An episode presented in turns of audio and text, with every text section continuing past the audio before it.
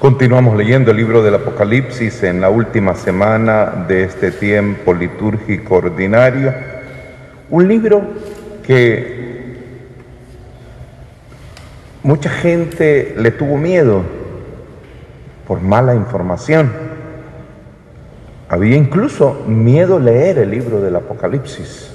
Uno lo escuchaba, que porque pues ahí hablaba del fin de los tiempos y tal, del fin del mundo, del juicio final, entonces causaba un poco de temor.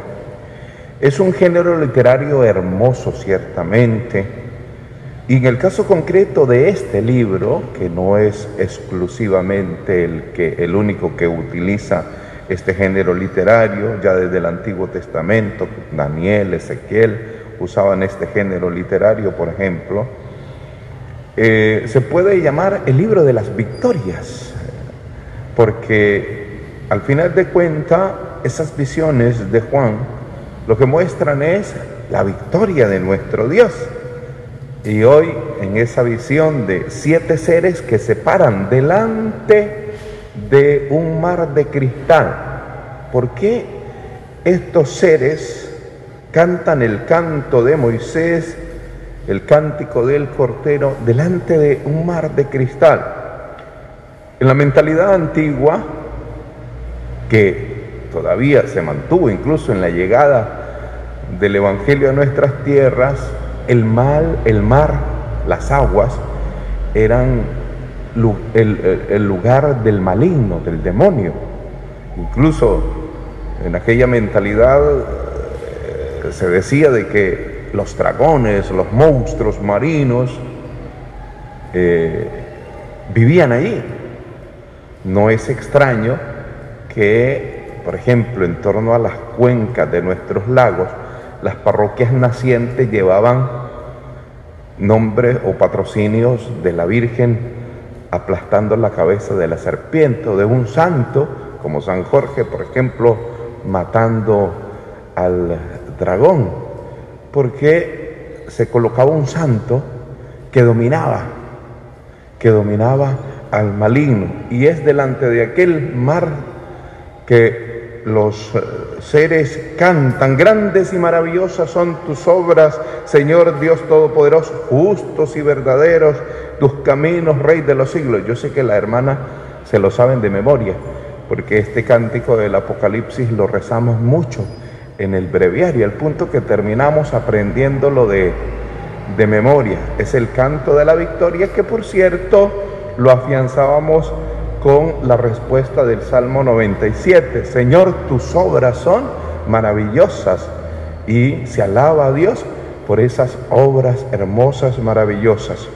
El Evangelio eh, es de alguna manera eh, el eco de esa realidad si los persiguen no tengan miedo, o sea, yo estaré allí para defenderlo.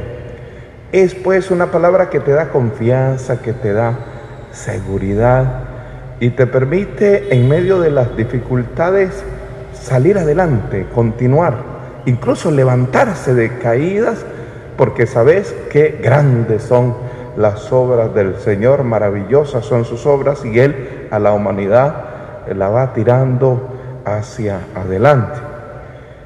Me llamaba la atención en los informes de los obispos de Centroamérica, porque en estos días los obispos de Centroamérica eh, estamos eh, teniendo una clásica reunión del SEDAC, el Secretariado Episcopal de América Central, eh, que la venimos haciendo desde 1948 a mí me encanta esa reunión. Debimos estar en El Salvador este año, después de la fiesta de Cristo Rey, nos juntamos todos los obispos de Centroamérica.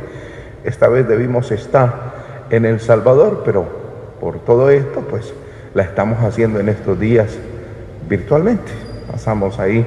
Y me llamaba la atención que en los informes de los países centroamericanos, pues aparece siempre el aspecto negativo, la pandemia, eh, los huracanes, los conflictos sociopolíticos, etcétera, pero concluyen con una voz de esperanza, o sea, hemos afrontado esta realidad de esta y esta y esta otra manera. Y de una debilidad hemos hecho una fortaleza.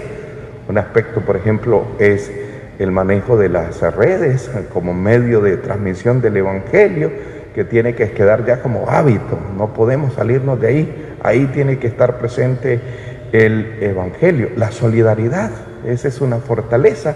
Cuando somos débiles o tenemos dificultades, pues aflora la solidaridad. Nosotros mismos ya esta semana, en el transcurso de estos días, el domingo vamos a tener nuestra captación de recursos para hacérselos llegar a los hermanos. Aflora la solidaridad de nuestra gente. Entonces, una catástrofe hace surgir o afianzarse una fortaleza, que es la solidaridad, la fraternidad entre eh, nosotros. Luego, eso hace surgir el, optimismo. O sea, no estamos solos en, en las desgracias, siempre hay alguien que está a nuestro lado, que nos tira la mano, que nos tira la cuerda para sacarnos. Pues bien, esa es la obra del Señor. Grandes y maravillosas son tus obras, Señor, que en medio de las tempestades, de los huracanes, de las dificultades, mira cómo tu mano aparece. Y de ahí que ese cántico del Apocalipsis es un canto que alaba la grandeza del Señor, pero fortalece, fortalece nuestras debilidades, sabiendo con optimismo que de todas nos levantamos en el nombre del Señor, para quien sean las alabanzas, la gloria por los siglos.